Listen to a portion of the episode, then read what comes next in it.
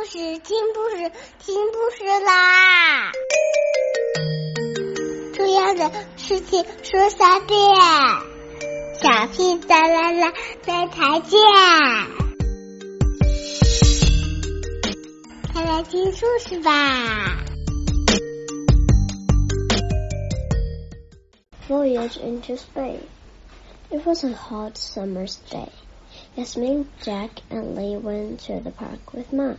They ran into the playground and climbed to the top of the tower.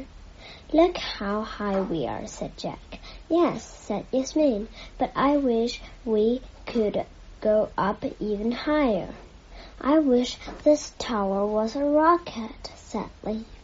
Let's make a wish on the magic stone, said Yasmin, and she took out of her pocket a little stone. It was pink and gray and blue, and in the middle was a hole. Lee put his finger in the hole. Then they all shut their eyes and whispered, One, two, three, wish. When Yasmin, Jack, and Lee opened their eyes, they were in a rocket. Let's go to the moon in our rocket, said Jack. Yes, let's go to the moon, said Lee. Then they all began to count down. Ten, nine, eight, seven, six, five, four, three, two, one, lift off. Slowly, the rocket began to go up, up into the sky. It went up, up, up, going faster and faster. It went higher than the birds, higher than the planes. Higher and higher it went up into the skies. Inside the rocket, Yasmin and Jack sat at the controls. Lee looked out of the window. Look, everyone, he said. I can see a blue and green ball, and it's getting smaller and smaller. That's our world, said Jack. Now look over there, said Lee. I can see a white ball and it's getting bigger and bigger. That's the moon, said Yasmin. We're nearly there. Slow down, slow down, called Lee. We're going too quickly. So Yasmin pulled on her control and made the rocket slow down.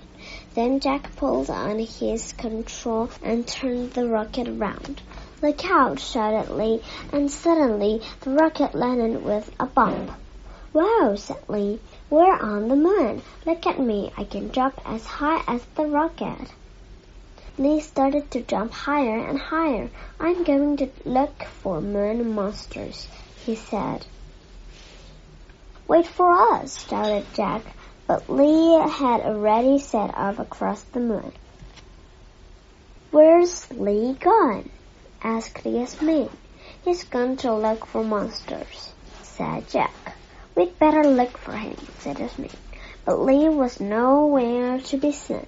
Yasmin and Jack looked down mounds and they looked in the craters, but they could not find him anywhere. Then Yasmin heard a noise. It was coming from inside a very big crater. Whoo! Went the noise. What's that? asked Yasmin. It sounds like a monster, said Jack. Quick, let's get back to the rocket. No, said Yasmin. We've got to find Lee. Yasmin and Jack jumped over to the big crater. The noise was even louder now. Ooh, it went. Yasmin was scared. Then she looked in the crater. There was Lee, and he was laughing at them. It was you making that noise, wasn't it? said Yasmin crossly. There are no monsters on the moon after all, said Jack. So the children jumped back to the rocket, but just as they went inside, they heard another noise. It was very, very loud. Woo! It went.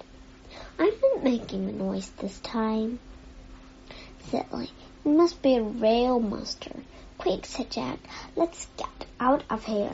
So they all began to count down. Ten, nine, eight, seven, six, five, four, three, two, one. Lift off. Up went the rocket. Up and up it went. going faster and faster. Let's go to Mars next, said Jack. I hope there are no monsters on Mars, said Lee. So do we, said Yasmin and Jack. On went to the rocket. Then Lee called out, Look, I can see a red ball and it's getting bigger and bigger. It must be Mars, said Yasmin. We're nearly there. Slow down, slow down, called Lee. Get ready to land. Yasmin pulled on her control and made the rocket slow down. Then Jack pulled on his control and turned the rocket round. The rocket came down slowly and landed with a little bump. Yasmin, Jack, and Lee climbed out of the rocket. Wow, said Lee, we're on Mars. And we're the first people to land here, said Jack. But we're not the only ones here, said Yasmin. Look over there. Jack and Lee looked round. They saw some little green people with round faces and big red eyes. They must be Martians, said Yasmin. Hello, she said, but the Martians didn't say anything. They don't know what we're saying, said Jack. What can we do? Let's give them something to eat, said Yasmin.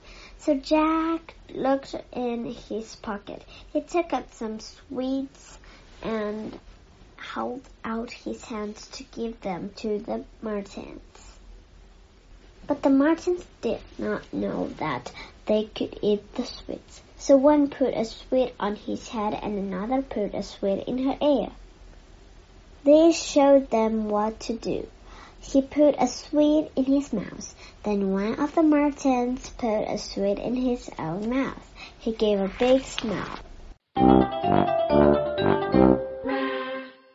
Next, one of the Martians gave Yasmin, Jack, and Lee some little yellow balls. Jack threw his ball up into the air and all the Martians fell about laughing.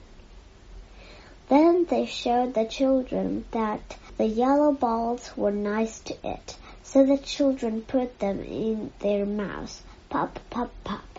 When the yellow balls, they were the best sweets the children had ever had.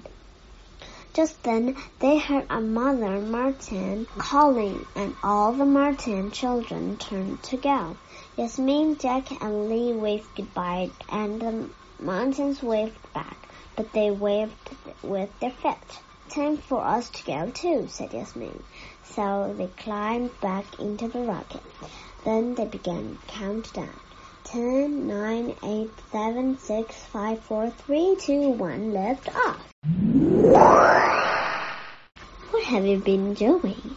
asked Mom as she came over the, to the tower in the playground. What was all the noise? Well, said Yasmin, it's a very long story. Okay, good night, have a good dream.